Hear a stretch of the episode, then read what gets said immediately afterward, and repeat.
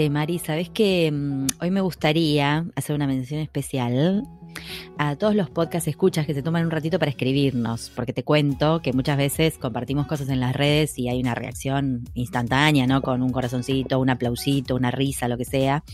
Pero también hay gente que se toma el tiempo de escribirnos algo y a nosotros nos encanta que nos escriban cosas, ¿o no? Nos, llena el alma. Nos llena el Este, alma. Claro, porque está bueno, o sea, ya sabemos que hay gente del otro lado, vemos respuestas en las redes y todo, pero está bueno saber que a alguien le sirvió algo que escuchó en el podcast o que se inspiró con alguien o lo que sea que les genere. O les hicimos Entonces- reír, eso también. O les hicimos reír, claro. Sí, porque les, les confieso que a veces nos reímos como dos bobas y pensamos que solamente nos causa gracia a nosotras. Entonces, Que está están bueno. todos con cara de póker escuchando el podcast y nosotros. Está bueno no sentirse tan Bibis y Badhead, ¿viste? Porque yo parece que estamos como.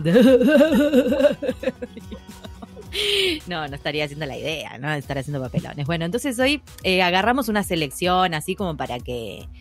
Nada, para agradecerles el mensaje, para hacer un poco acá de, no sé. de, ¿Cómo se puede decir? No sé, nos gustan. Listo. Nos gustan y, y también expresar nuestra gratitud de tomarse ese ratito, porque es como, siempre decimos que es como la nafta que nos, nos hace seguir haciendo el podcast, seguir invirtiendo tiempo y esfuerzo en hacerlo, porque es muy, nos, nos da mucha satisfacción cuando sabemos, ok, alguien, ayudamos a alguien de alguna forma, ya sea con información que les sirvió, les resultó interesante, o les hicimos reír, les hicimos pasar el rato, Total. se sintieron acompañados, ya está. Nos Sí, llena el es alma. Como, es como sí, tal cual. Incluso te diría que hasta les, que- les querría, les quiero agradecer, pero no creo que lo escuchen, a las que nos preguntan cuánto salen los, lo- las pantuflas. Porque también nos ha pasado de recibir esos mensajes, ¿no? Como- y ponemos un sorteo, lo que sea, o alguna, algún paraca- alguna paracaidista, ¿no? Ve la página y dice, ¿cuánto salen? ¿Cuánto cuestan? Que ya lo hablamos esto, ¿no? Ya vamos a poner la tienda, chicas. Pero también les agradecemos. Probablemente no, nunca se enteren de este agradecimiento. Porque como le dijimos que no vendemos pantuflas, no les, no les interesamos más. Qué maldito. Bueno. Acá estuve rescatando algunos que tenía por ahí, o sea, la verdad pido disculpas si no, no vamos a leer todos, obviamente, porque no, no, no llegué, no llegué a juntarlos. Pero, por ejemplo, eh, no sé, nos escribió hace un tiempo por Twitter Tania, de Chile, eh, felicitarlas por su increíble humor y buenas energías. Dice que, que había podido escuchar ese día justo con tranquilidad un episodio completo y que se murió de risas, se rió a carcajadas. Así que saludos a Tania de Chile, por ejemplo. ¿no? Ah, qué lindo. Acá. Alberto nos dice que es un gran fan de vosotras, chicas. He visto la mayoría de los capítulos de vuestro maravilloso podcast y me encantan todos. Gracias, Alberto. Sí, después, por ejemplo, cuando hicimos el meet and greet con Sol Vergés hace poquito, nos escribió Paula Zafar, que me, que me causó mucha gracia porque puso en el subject, eh, no puedo dejar de escribir este mail, una cosa así. Sintió el impulso.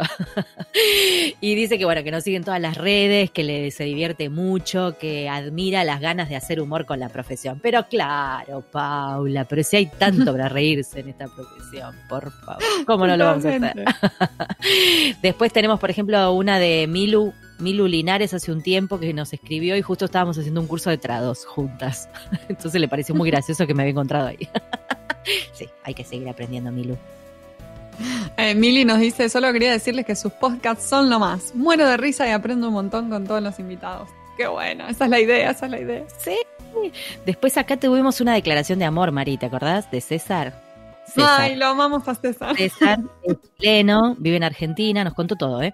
Vive con su novio acá en Argentina, es psicólogo en realidad y estaba buscando como otra profesión y su novio, no, sabemos bien por qué, nos contó, pero ahora no me acuerdo, encontró el podcast y él nos descubrió y dice, les escribo para contarles que las amo. Así, directamente. Me encanta la risa de Marina y Paola me hace hasta las lágrimas. Las descubrí hace dos días y ya voy en el episodio 30. César, por favor, vas a quedar turulo, César. No, lo quiero un montón. Y aparte PD, soy súper homosexual, pero sí, esta es una carta de amor. Hermoso. Ay, Lo quiero un montón a César, lo quiero conocer ya. Decí que estamos te en amamos, cuarentena. César. Beso enorme. César. Este, no sé, bueno, Maru Perazo también siempre nos contesta todos los lo, lo que posteamos, eh, nos pone que nos felicita, que nos quiere, eh, participa en las encuestas, todo, todo, todo, todo, igual que Roche Romy también. Cualquier cosa que publicamos, ella nos tira un corazón, nos dice que nos ama. Te, te amamos a vos, Romy, por seguirnos. Beso enorme, sí. Meli Casparate nos dice, son geniales chicas, las sigo desde hace mucho y son lo más. Justo hoy necesitaba mi dosis de motivación. Soy estudiante de traductorado y me la dieron. Sigan así. ¡Vamos! Qué genia, qué genia. Y después también eh, me acuerdo que mm, en el en el meet and greet que hicimos con Sol Vergés, que de hecho, re- de paso les cuento que la grabación la, la tenemos en YouTube, por si alguna se la perdió, la te- tiene ganas de verla. Eh, en estaba también Dalila, que Dalila nos escribió hace un tiempo y nos contó que estuvo en Australia trabajando en una granja de bananas y nos escuchaba todos los días mientras se paraba y seleccionaba bananas. Y eso fue como, ¿what? En Australia, entre las bananas, escuchándonos. Y entonces ella tan así como, como se sintió muy acompañada, eh, la impulsamos, dice, a tomar un curso de MemoQ desde Australia. Entonces, la verdad que fue como, ese mensaje fue hermoso también, porque era como muy visual para nosotros. Ay, sí, la nos, dio mucha alegría saber que estábamos aco- acompañando allá tan lejos en Australia. Tan lejos, ahora ya está acá y de hecho cuando estuvimos en el Meet and Greet estaba conectada y nos dijo, estoy acá en Buenos Aires. y estaba ahí ella también.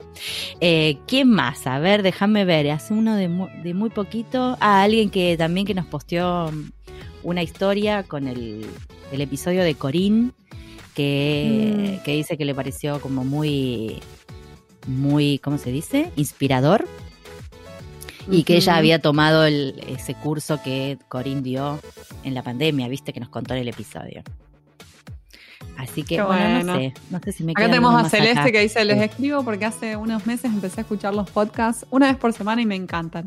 Hacen un trabajo estupendo, así que antes que nada quiero felicitarles y agradecerles la dedicación que le ponen a cada episodio, que me imagino que debe ser un laburo de locos. Qué linda, gracias Celeste. Locas. Creo que se nota, se nota en nuestro nivel de locura. Después acá Milena dice, es muy copado tener colegas como ustedes que aman lo que hacen como uno, las preguntas que hacen son sumamente acertadas, me encanta que expriman, entre comillas, al, entrevistado, vale la pena cada minuto de escucha. Gracias Milena. La verdad que yo siempre me quedo con la idea de que no lo exprimimos tanto. ¿No, no te pasa a vos?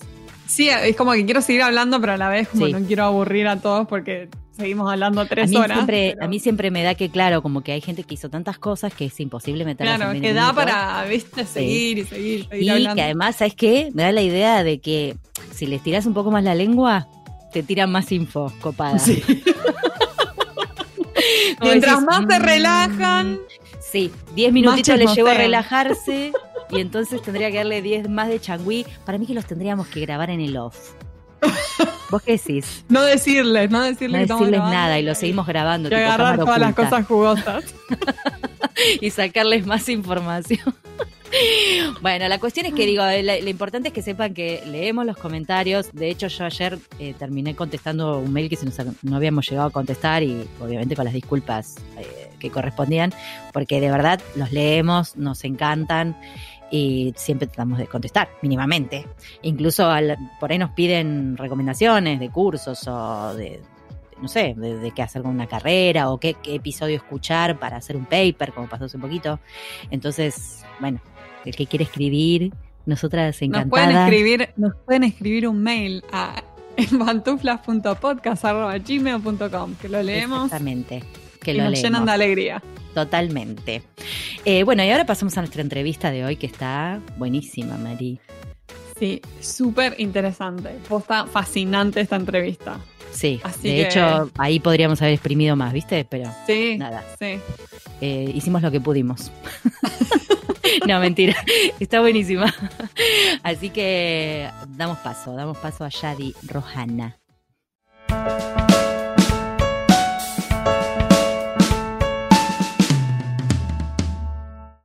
Hoy tenemos el agrado de entrevistar a Yadi Rojana. Él es palestino nacido en Haifa y traductor literario entre árabe y español. Cursó estudios latinoamericanos en Estados Unidos y México. Ha introducido a la lengua árabe un copioso inventario de obras literarias que existen en América Latina. También ha traducido varios textos breves del árabe al español de diferentes autores. Es profesor de lengua y literatura árabes en el Centro de Estudios de Asia y África en el Colegio de México Y en el mundo académico también se dedica a la investigación de los distintos momentos de contacto entre las lenguas árabe y española.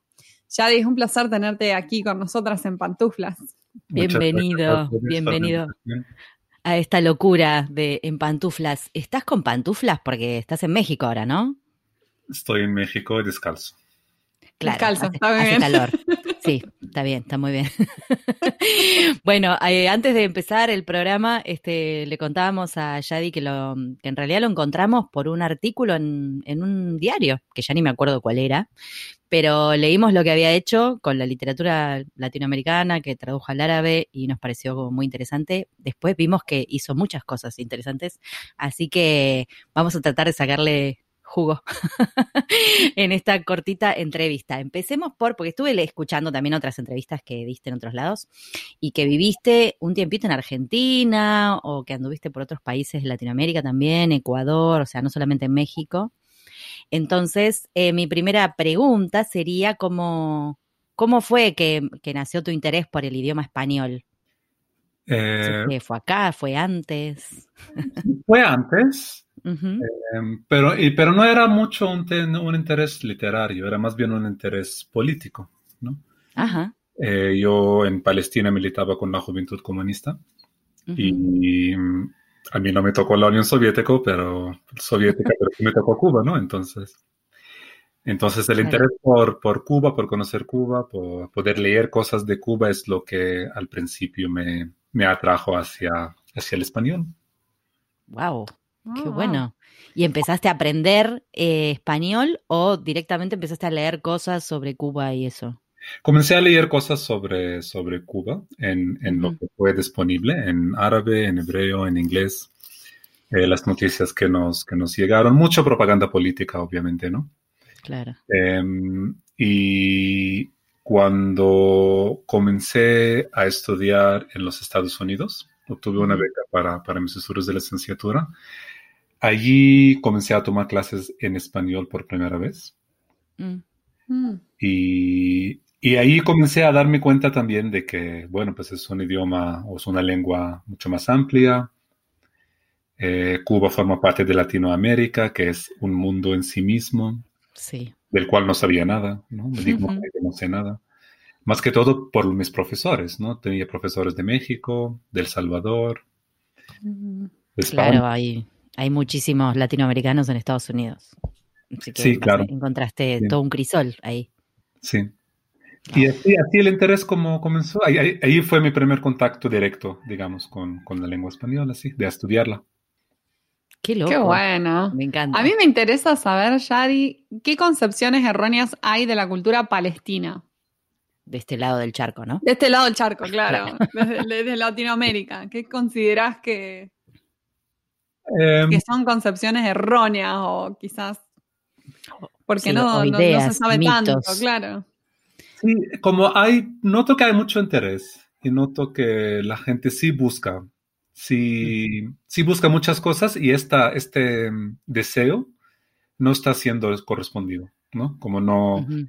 los que buscan materiales, más que todo en cuestiones literarias, ¿no? De, de Palestina, del mundo árabe en general, esto uno no lo, no lo encuentra. Yo siento que en Latinoamérica la literatura árabe es más o menos inexistente, uno puede decir, ¿no? Es muy difícil encontrar obras en las librerías, incluso en las bibliotecas. Em, y sobre concepciones, y esto obviamente trae pues concep- conceptos erróneos o ideas erróneas sobre, sobre Palestina y, y el mundo árabe y la lengua árabe.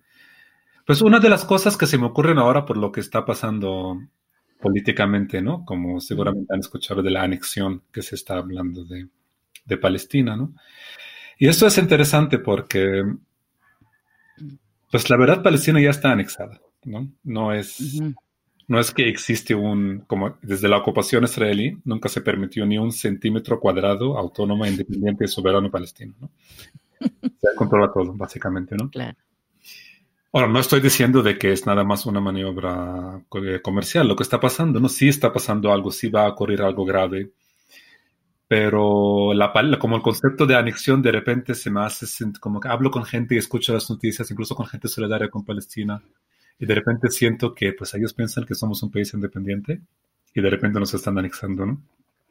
Claro. Mm. Como esta es la primera cosa que se me, que se me ocurre, ¿no? Y de esto em, voy a que, em, pues siento que en Palestina específicamente, me preguntaron sobre Palestina, en Palestina específicamente, como el, hay un gran sentimiento de solidaridad con la causa, que viene por la revolución, viene por la cuestión de colonización, que aquí es muy presente, viene por cuestiones de alianzas eh, internacionales, geopolíticas, como de qué lado del, de las trincheras o de las barricadas más bien eh, está Palestina. Pero al mismo tiempo siento que es- falta muchos detalles, falta mucho contacto directo, falta mucho contacto humano, falta mucho miradas directas uno al otro, ¿no? Claro. día de hoy de repente escucho de una antología que se está haciendo sobre poesía palestina, no sé dónde, en un país latinoamericano, y todos están traduciendo del inglés. Mm. Mm. Y me Claro, no directamente desde el del árabe al español. Hay un intermediario. Sí. Que se perderá ahí en el medio, ¿no? Eh, yo creo que se perderá mucho. Eh, sí, como que sabemos muy bien que, bueno, cualquier texto es inestable. Sí. Más una traducción es inestable, ¿no? Siempre se puede volver, como siempre se puede volver a escribir, pero más se puede volver a traducir hasta el infinito, ¿no? Sí, Sí. sí, sí, tal cual. Y no, y no es lo mismo, digo, que, que uno tenga el material, un- una persona que, no sé, traduce del árabe al español directamente, el español te da otras herramientas que por ahí no las tiene el inglés, o sea, sería una, una versión completamente diferente, creo yo. No sé si completamente, pero bastante. Eh, y esto que decís de, de- de que haya tan poca literatura o tan poco acceso a obras eh, palestinas en librerías, por ejemplo, que decías, o en bibliotecas. ¿A qué crees que se debe? ¿Es una cuestión simplemente comercial, que la, la gente no ve que a alguien le puede interesar y no lo trae? ¿O por qué? Pues yo No creo sabemos. que son muchas razones. Eh, primero, cuando uno habla de literatura palestina, Ujú, eh, hay que entender que más que literatura palestina, estamos hablando de literatura árabe, ¿no? La, Ok. la palabra árabe escrita, como si el árabe tiene un infinito de variantes, ¿no? Sus variedades, sí.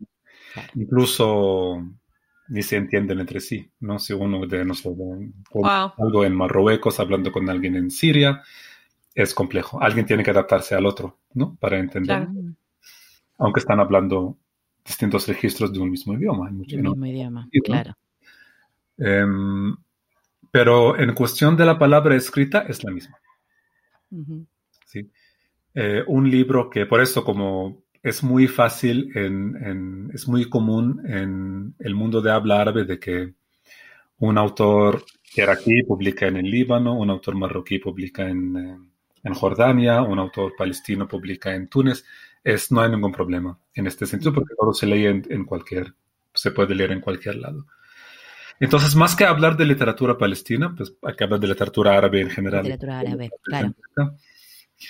Em, pues es una, es una cuestión que, que yo me estoy preguntando todo el tiempo, ¿no? Porque muchas veces me parece contradictorio, me parece absurdo, porque hay tanto interés. Em, pues una de las cosas que se me ocurren, por ejemplo, es... em,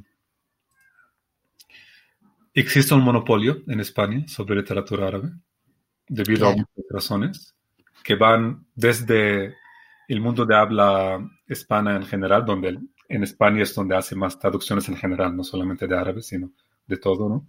Sí, Y al mismo tiempo, desde el propio mundo árabe a los autores mismos, pues seguimos siendo muy eurocéntricos, ¿no? Buscan más a, a- a ser traducidos en España, buscan más a traductores presentes en España, a edicio- editoriales en España, que en la Claro. América Latina. Yo creo que esta es una de las razones que, que hay.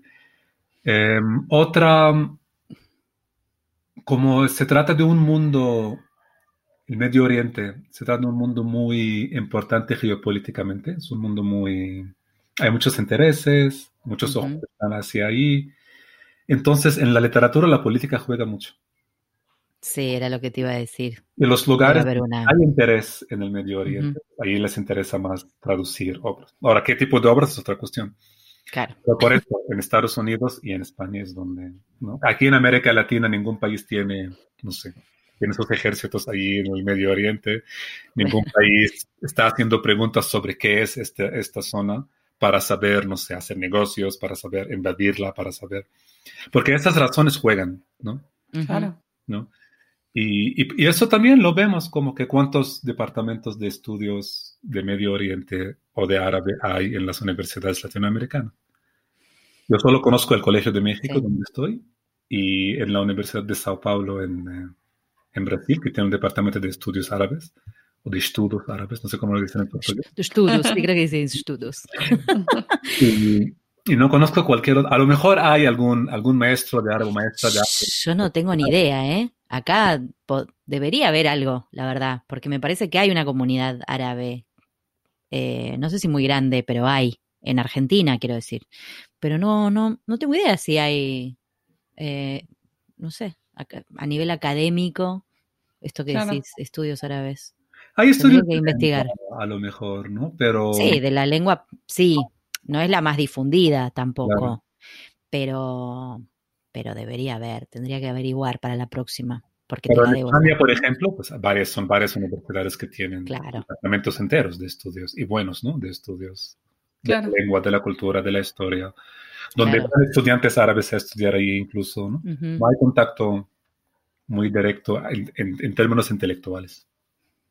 Claro. Y, y, desde tu opinión de traductor, ¿no? ¿Cuál eh, crees que es el mayor desafío al traducir del español al árabe o al revés, como hiciste, del árabe, no, perdón, del español al árabe, no sé, no al revés. eh, debe haber muchos, pero claro. ¿cuál te parece más? Yo, yo pienso que la, la parte cultural, que obviamente está presente en cualquier traducción, eh, en este caso, siendo culturas tan, no sé si decir lejanas, diferentes, porque para nosotros en Latinoamérica, digo, la cultura árabe es, no sé, no, no me dejen mentir, pero siento que no, no tenemos mucho que ver en muchos aspectos, ¿no? Tampoco entonces, tenemos mucha, el, mucha, idea, mucho acceso, sí, no, entonces no. como... Entonces eso es como, debe ser como una de las cosas que más pesa, pero seguramente vos sabes más. A lo mejor como no somos tan diferentes, ¿no? Como sí es verdad. Ah, bueno. Y esto es lo que, sí, esto es lo que siempre intento también incluso transmitir cuando estoy ahí, cuando estoy aquí. Incluso las dos lenguas, como si hablamos de las lenguas árabe y española o castellana, pues hay una relación histórica muy entrañable, ¿no? Muy íntima. A lo mejor hubo momentos en que estos dos idiomas fueron enemigos, ¿no? En el suelo ibérico, ¿no? Para usar el término más, más neutral que claro. ¿no? Para, sí. España o el Andalus, ¿no? Porque son nombres que han cambiado a lo largo de la historia. Hoy es España, obviamente. Claro. Pero cuando estuvo el árabe presente como uh -huh. un idioma, hoy es presente también con los migrantes, pero digamos en otro momento cuando eran árabes eran los conquistadores, los, el poder, sí. ¿no? En aquel entonces, pues la relación entre el árabe y el español era muy, muy fuerte. Y ahí sale uno de los primeros desafíos, por ejemplo, es donde un académico español lo llamaba el complejo de la almohada, ¿no? Que me gusta mucho. sí, donde, el complejo de la almohada. donde uno de repente hay una palabra en, en español que es de origen árabe. Claro. Yo estoy traduciendo al árabe. Uh -huh. O viceversa puede ocurrir que hay una palabra en árabe que existe en español. En español. Hay una relación léxica ahí, o etimológica más bien. Entonces uno la traduce igual, ¿no? Olvidando mm. de que, bueno, pues pasaron ya como 500 años, ¿no? De, de diferencia y las palabras han cambiado de, de, sentido, ¿no? Entonces, uno de los retos es como no caer en esa trampa y de repente, ah, es la misma palabra aquí y ahí, ¿no? Claro. Eso ocurre obviamente con otros, con otros idiomas, ¿no? Claro, claro. Sí.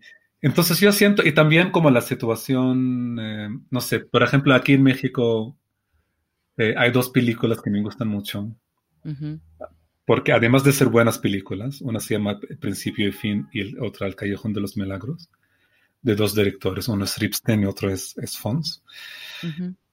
eh, son dos películas donde, que son adaptaciones cinematográficas de dos, de dos novelas egipcias del premio Nobel Najib Mahfouz. ¿no? Uh -huh. Najib Mahfouz fue traducido al español eh, algunas obras del inglés, justo El Callejón de los Milagros fue traducido del inglés, no del español. Y obviamente por ganar el Nobel se tradujo Claro. muy rápido y, y- sí. Le dieron prioridad, Sí. digamos. Claro. Entonces, pero lo bonito con esas dos historias es, esas dos películas, es que no solamente se adapta a las dos novelas egipcias al, al cine, el doctor Vicente Leniero, uno de ellas por lo menos, el autor, el autor mexicano y teatrero, sino también eh, se adapta la ciudad de El Cairo a la Ciudad de México. O sea, es la misma historia, pero está ocurriendo. Ah, Por ejemplo, un lo que Wow. en el Callejón de los Milagros, el centro, el espacio céntrico de la historia es, es un café en el Cairo. Un café de viejos, popular, ¿no? En México es una cantina en el centro. Claro. claro, encontraron esas, El equivalencias. En principio y fin, em, de repente aparece una universidad de élite en Egipto. En México es el Colegio de México, donde estoy, ¿no? Que sí tiene Claro. de élite, ¿no? Em, hay, un, hay una parte en, en principio y fin donde un maestro en un aula está hablando de la colonización inglesa y de la identidad egipcia y esto. En México es un aula donde están hablando de la identidad mestiza de México y del mestizaje y, y esto. Mm. Y, est- y además el autor dicen por ahí que Najib Mahfouz cuando vio las películas mexicanas dijo que los mexicanos me entendieron mejor incluso. Qué loco eso. Sí, por ejemplo, en Callejón de los Milagros, uno de los personajes es, es un, es un, es un- el dueño del café es un, es alguien que, em, pues como las cuestiones identitarias son un poco distintas, pero sí es alguien que, que tiene inclinaciones sexuales hacia hombres, Ujú, Ujú. homosexual, ¿no? Claro, Eh, pero no es alguien que se asume como tal. claro, no es En abiertamente. la obra así. en árabe, como hay insinuaciones de sus deseos sexuales, de sus relaciones y esto. Y si uno ve la película en, en México, esto es el centro de toda la película, casi, casi, ¿no? Claro. Mm. Y porque en la obra en árabe, escrita en árabe, pues hay censura, hay cosas que no se dice, hay cosas que sí se dice, hay cosas que son insinuaciones. Luego está la versión egipcia de la película, donde está Ah, qué yendo bueno. palabra por palabra según la novela. Pero los mexicanos tomaron más libertad y según el autor mismo dije, dije- dijo, pues me entendieron mejor incluso con esto. Qué fascinante esto. Me encanta, la vamos a buscar esa película, ¿eh? te digo. Es más, si encontramos la versión egipcia y comparamos, es mejor todavía. Muy bueno, sí. Porque es muy, muy súper interesante lo que decís. A, a mí me gustaría preguntarte también de las, de las obras que has traducido. Eh, ¿Alguna que haya sido especialmente difícil de traducir, ya sea por el lenguaje en sí o por las referencias culturales, esto que hablábamos, que resultan muy complicadas por ahí de comunicar eh, en otro idioma? Pues lo que a mí me, una de las obras que a mí fue difícil traducir, em, hace poco traduje un poema de Mario Santiago Papasquiaro, eh, poeta mexicano, de los eh, enferrialistas, ¿no? Y se llama MSP. Y es un poema muy, pues muy local, dicho de cierta manera, ¿no? Tiene muchos giros idiomáticos mexicanos, que aunque llevo pues, ocho años viviendo aquí, tampoco los, los entendía. Como tenía que, como todo el esfuerzo para hacer, para traducirlo, sí requirió investigación, digamos, no en, no en biblioteca y no en, era como a gente y preguntarles. Salir a la calle, salir a la calle y preguntar sobre jerga por ahí. Sí, pues aquí lo que me tocó, como no, no se puede salir esto, lo que me tocó es hablar con, con varios. Claro, Ah, hacer llamados por Zoom. claro. Preguntar sobre ciertas cosas que, que cómo lo entienden, cómo se sienten. Claro. Eso fue una de las cosas. Otro, cuando traduje Las batallas en el desierto, la novela de José Emilio Pacheco, también me costó mucho. Ciertas, ciertas maneras de hablar sobre la Ciudad de México. Y aquí, porque antes les dije como lo del Cairo y la Ciudad de México, esta relación. Yo no vengo del Cairo, yo vengo de Palestina, que es un país pequeño, no tenemos ciudades grandes. Además, las ciudades que hemos tenido antes, pues fueron destruidas por, por el Estado israelí en el 48.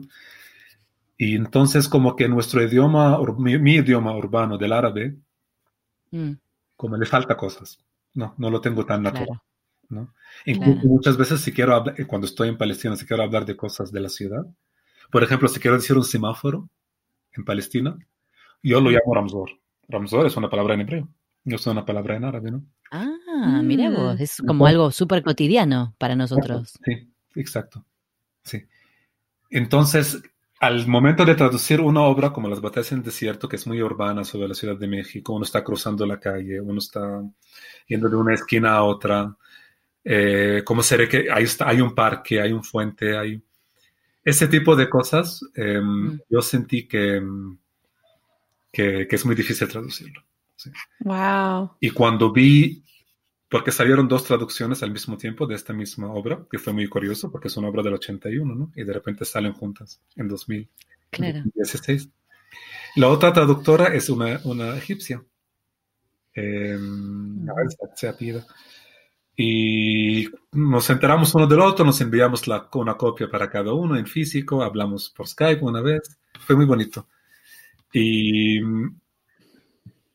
y obviamente no, uno como que no puede no hacer comparaciones entre traducciones, cuál es mejor, cuál es mejor, ¿no? Como, obviamente, ¿no?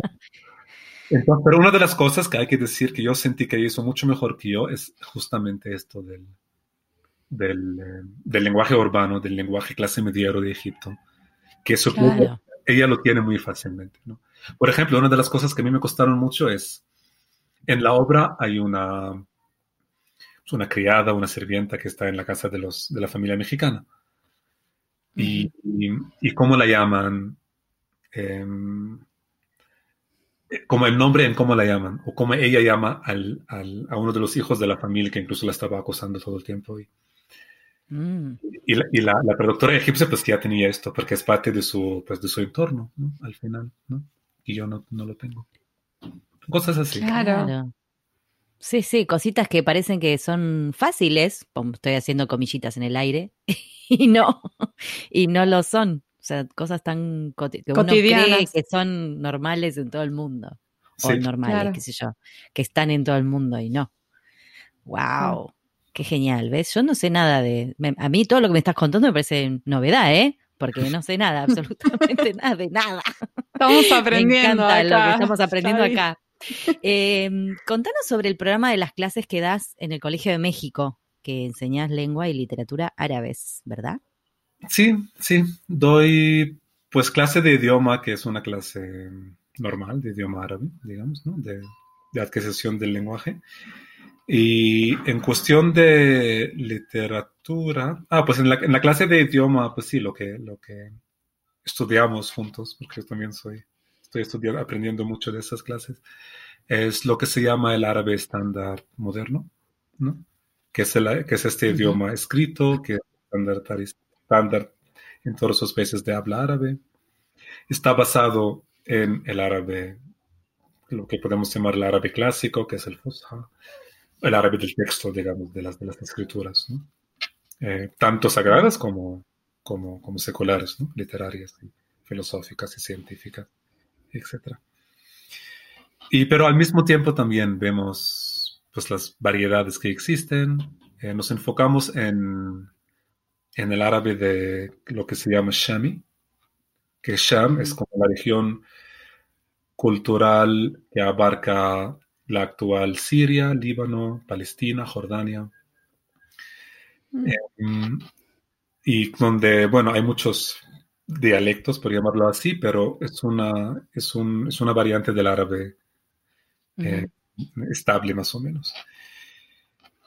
Y lo otro es una clase de literatura árabe moderna, donde en traducción al español. O sea, ahí sí, solamente leemos traducciones que se han hecho de obras de, más que todo prosa, en, en, español. Sí. Y se enfoca en varios temas, o sea, lo que, lo que la selección de los textos corresponde mucho a, bueno, el canon literario, obviamente, que no lo podemos, por más que nos guste ignorarlo, no lo podemos ignorar. Em, el, lo que es disponible de traducciones, eh, lo que muchas veces, como en una clase el año pasado, em, pudimos leer una obra de un autor aquí que se llama Sinan Antón, una obra que se tradujo en, España que se llama Fragmentos de Bagdad. Mm. Es alguien que yo conozco y entonces pudimos tener también una sesión con él en vivo para que los alumnos mismos. Ah, qué bueno eso. Sí, es una. Podemos hablar mucho con él sobre, sobre muchos temas, porque incluyendo la traducción misma, además de la obra, porque Claro. la novela en árabe se llama Ya Mariam, y Ya Mariam significa Ave María, ¿no? Mm. Pero publicar un libro para la industria editorial, publicar un libro árabe que se llama Ave María es problemático. O sea, o no problemático, Mm. va a vender, ¿no? O sea, que es Claro. esto, ¿no? Em, entonces, las editoriales, entonces cuando se traduce del árabe, hay mucha libertad que no se permite en otros idiomas, no sé por qué. Entonces cambiaron el título a Fragmentos de Bagdad. Eh, la, la cubierta es terrible, ¿no? Un helicóptero, palmas, eh, mezquita, todo lo que uno ¿no? del acervo orientalista, ¿no? Um, cuando la obra habla de una familia, la historia de una familia cristiana en, en, en Bagdad, ¿no? Claro, ¿por qué cambiarle el nombre? Ahora que me lo decís. Mm, Por Para eso- comercializarlo. pues sí, esto es como que, ¿qué, qué tipo? Porque aquí es la pregunta, como, ¿qué se busca sí, cuando uno está Sí. estando en el mundo árabe? La religión es siempre un gran tema, sí. mujeres o, las, o la discriminación de las mujeres siempre es un tema, la discriminación de gente con orientaciones sexuales eh, no heteronormativas normativas son, es un tema. O sea, son temas importantes, obviamente, y son temas que sí, Claro. temas de verdad, ¿no? Sí son. Claro. Pero en vez de, de- Yo siento que lo que sería más sano es, bueno, ver quién es esa gente que está luchando por esos derechos y traducirlos a ellos, prácticamente. Sí, Darles totalmente. una voz. cuáles son las sutilezas, cuáles son las complejidades que están pensando, no obligar identidades a otros identidades. Ujú, No, por ejemplo, en el caso de, de- del dueño del café en la obra de Najib Mahfouz, ¿no? Claro. Em, para alguien que no sabe mucho de, de- de- de la sociedad árabe, de la sociedad del Cairo, más que todo, ¿no? Y en Egipto, pues va a decir, ah, no, es un gay reprimido que, que no le están dando sus derechos, ¿no? Claro. Pero, pero no es así. O sea, sí hay un tema, obviamente, pero es un poco más, hay que, hay que ser más enterado de lo que está pasando. Claro. Cómo Claro, se Mucho sí, más sí. complejo. Sí. ¿no? Eh, de verdad, quién es libre y quién es libre y quién no es libre, ¿no? O sea, que una mujer tiene tapado el cabello, ¿no? ¿No? Em, esto automáticamente dice, ah, es una mujer reprimida que le están obligando su papá y su hermano y su prima, y no sé qué. Claro. Pero si uno se pone a pensar un poco, pero espérense, ¿no? ¿Cómo se forma? Hay casos así, no es que no, hay muchos, ¿no? Y hay Ujú. que condenarlos. Y no solo condenarlos, impedir que ocurran.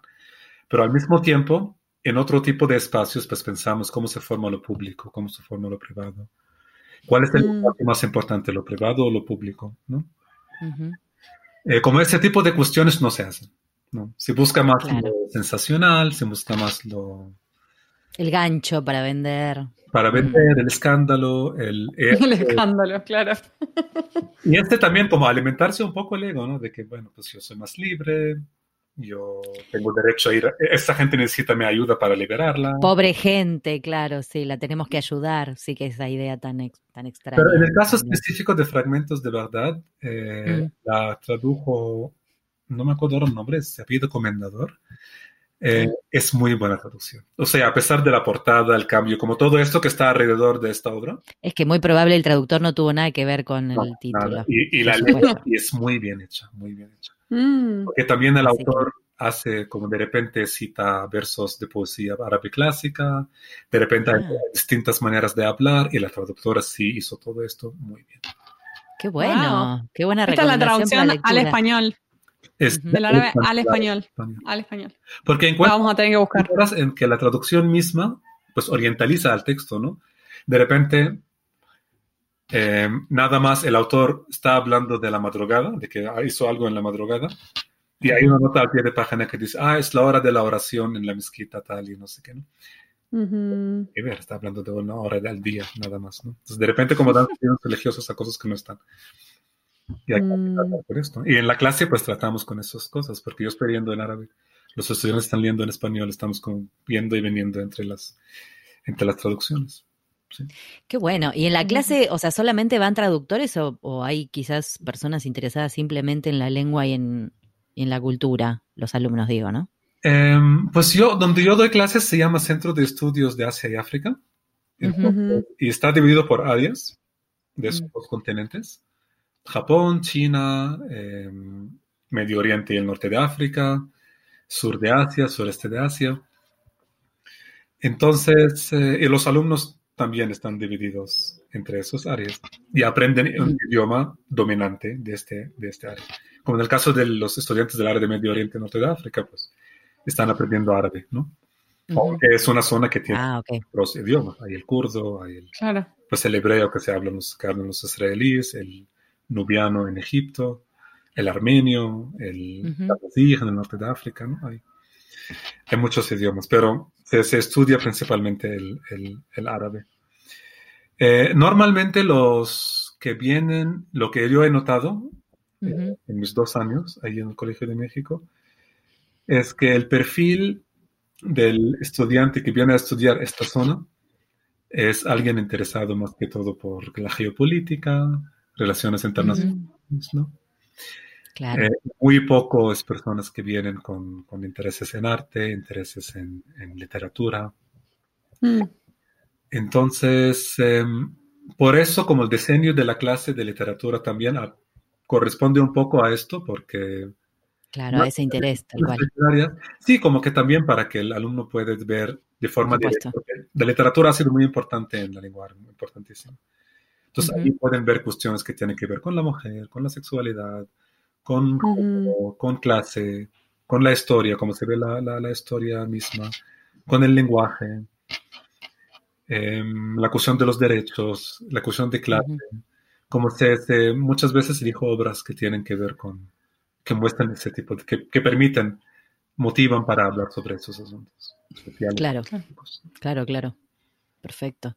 Eh, Yadi, bueno, te cuento que en esta tercera temporada de En Pantuflas, que estamos cursando, eh, hacemos una pregunta final que eh, le voy a dar este, la palabra a Marina, porque le gusta mucho. La pregunta es filosófica, igual se te ve una persona como introspectiva, yo creo que vos la vas a disfrutar, no la vas a sufrir como la sufren todos. Así que, Marina, es todo tuyo. Bien. Si pudieras volver el tiempo atrás a cuando recién comenzabas tu carrera, ¿qué consejo profesional te darías? Consejo profesional. Ja.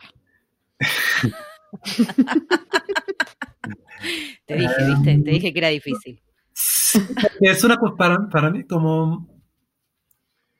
Yo la verdad como no vivo de la traducción. ¿no? Y yo... Sí, como que no es algo que para mí tanto puedo decir que es una profesión. ¿no? Cuando Ah, bueno, yo diría que sí. Con todo lo que hiciste diría que sí, pero bueno. No, porque lo bien, no te voy a porque- llevar la contra. No, sí lo es. Bueno, no, a lo mejor estoy, estoy echando un rollo, sí. A ver, ¿qué a mismo? Eh, yo diría que... mm, Ay, no sé. Bueno, qué sé yo. Vo- Volverías a México, capaz. Este, no sé. Anda a México podría ser el, el- el- el consejo. Eh, anda haciéndote un glosario de cómo se diría semáforo. en- guarda, guarda. Glosario de cuestiones Anda urbanas. armándote un glosario de todas esas cositas que encontraste sin traducción, que alguien lo va, lo va, este, lo va a disfrutar mucho. Mm. Bueno, no importa. Voluntario, claro. em, establecer relaciones con, con... Como saber exactamente en qué uno está, está metiendo, ¿no? Eh, pero a lo mejor por eso, como a lo mejor no, porque también no saber, por ejemplo, como si alguien, yo cuando publiqué mi primera obra traducida, yo pensé que, bueno, ahora pues la traduje y porque esto fue, conseguí fondos de la Secretaría de Cultura aquí en México, ujú. em, o sea, era como,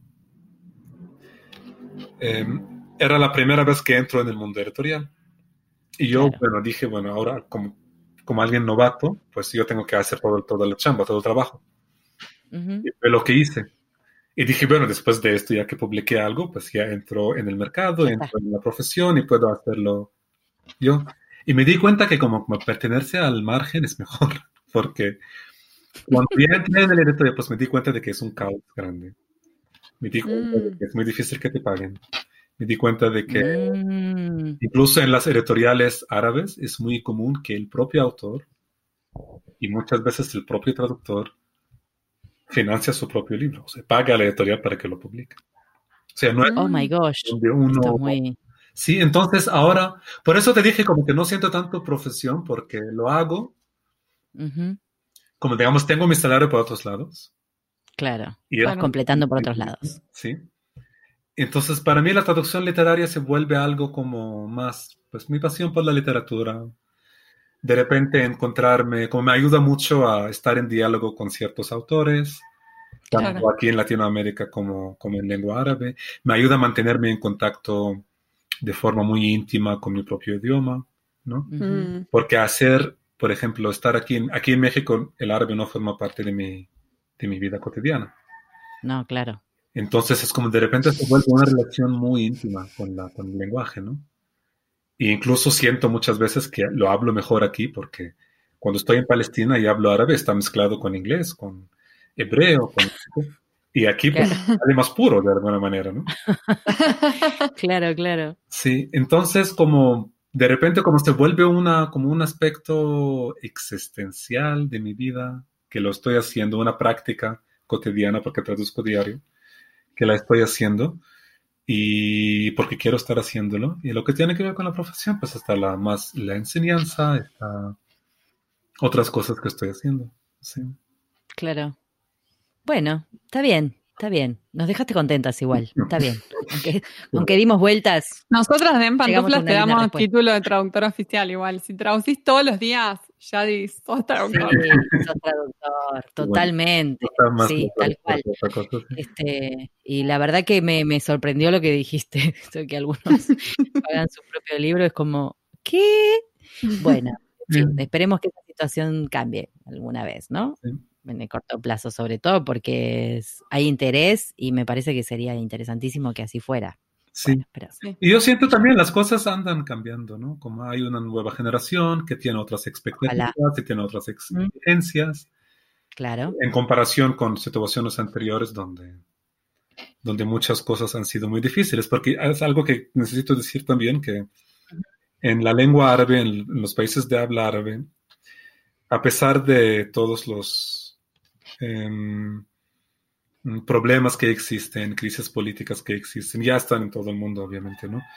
Pero sí es una zona donde, pues, en los últimos años han ocurrido genocidios, han ocurrido masacres, han ocurrido cosas muy, muy, muy, migraciones masivas, éxodos de gente, ¿no? Fuera de sus lugares, Siria, Ujú. todo, ¿no? A pesar de todo esto, o por todo esto, no sé cómo explicarlo, pero en cuestiones de la lengua árabe ocurrió un cambio.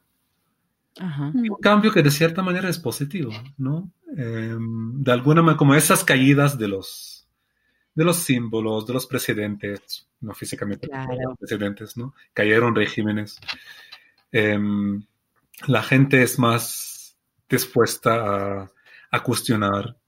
Eh, ujú, es más difícil que alguien ejerza autoridad policíaca en el lenguaje hoy, cuando antes era algo muy común. ¿no? Eso es súper importante, es un cambio muy grande. Entonces, de repente hay una, una libertad con el idioma. La gente, Claro. siento que la gente es más segura. Gente que antes no hubiera escrito, hoy sí escriben. Gente que Mm. antes tenía miedo que de escribir porque, porque, no sé, tenían miedo de hacer malas declinaciones, ahora pueden escribir porque se dan cuenta de que, de que, Claro. em, de que no es esto lo impuesto, lo el mensaje es más importante. Mm. Y el lenguaje mismo también adapta. Y el lenguaje árabe ha pasado por muchos cambios. Sí, sí. Y el idioma vivo es, es diferente. Han ocurrido cambios que pueden llegar a la escritura. De que nos dimos cuenta también de que si, o si yo leo un, una novela que está ocurriendo en, en el Cairo, está ocurriendo en Damasco, está ocurriendo en Riyadh, en Arabia Saudita, y de repente hay giros idiomáticos de esos lugares, eso qué bien, ¿no? Estoy aprendiendo algo nuevo, ¿no? Exacto. Puedo yo investigar qué significan estos que me llaman la atención. Puedo analizar yo mismo qué significan con las raíces de las palabras, qué pueden significar. Está el Internet, ¿no? Entonces, yo, en este sentido, yo siento que las cosas están cambiando para algo más, más positivo, ¿no? Sí. Sí, en, sí. Me gusta. en cuestión de cultura, en cuestión de literario, sí. No sé en cuestión de mercado si nos van a pagar, pero, pero no tiene bueno, podríamos, podríamos empezar a empujar para que suceda. Claro. Y sí, porque claramente con todo lo que estás diciendo es lógico que además la, la, lengua, la lengua viva siempre refleja lo que está sucediendo y en algún punto seguramente va a haber ese, se va a ver ese punto de inflexión entre lo que se escribía y Mm. lo que se escribe. Claro. Porque es súper interesante que, que haya un cambio en las otras áreas también, ¿verdad? Hmm. Totalmente. Shari, me pareció fascinante esta entrevista. Muchas, muchas Sí. gracias por sumarte a, a- Mismas aprendimos mucho. Sí, aprendimos cosas nuevas, como muy bueno, muy, muy, Muy bueno. bueno. Muchas gracias. A usted. Muchísimas gracias, la verdad, por sumarte. Un buen viaje ahora que te vas para otro lado. que dijiste que tenías que viajar. Gracias, un beso. Bueno, adiós, un abrazo. Adiós.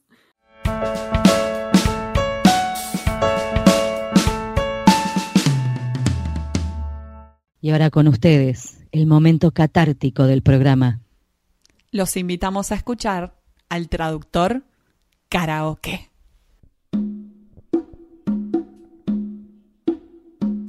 No es changa, no. Esto va para el diario La Nación.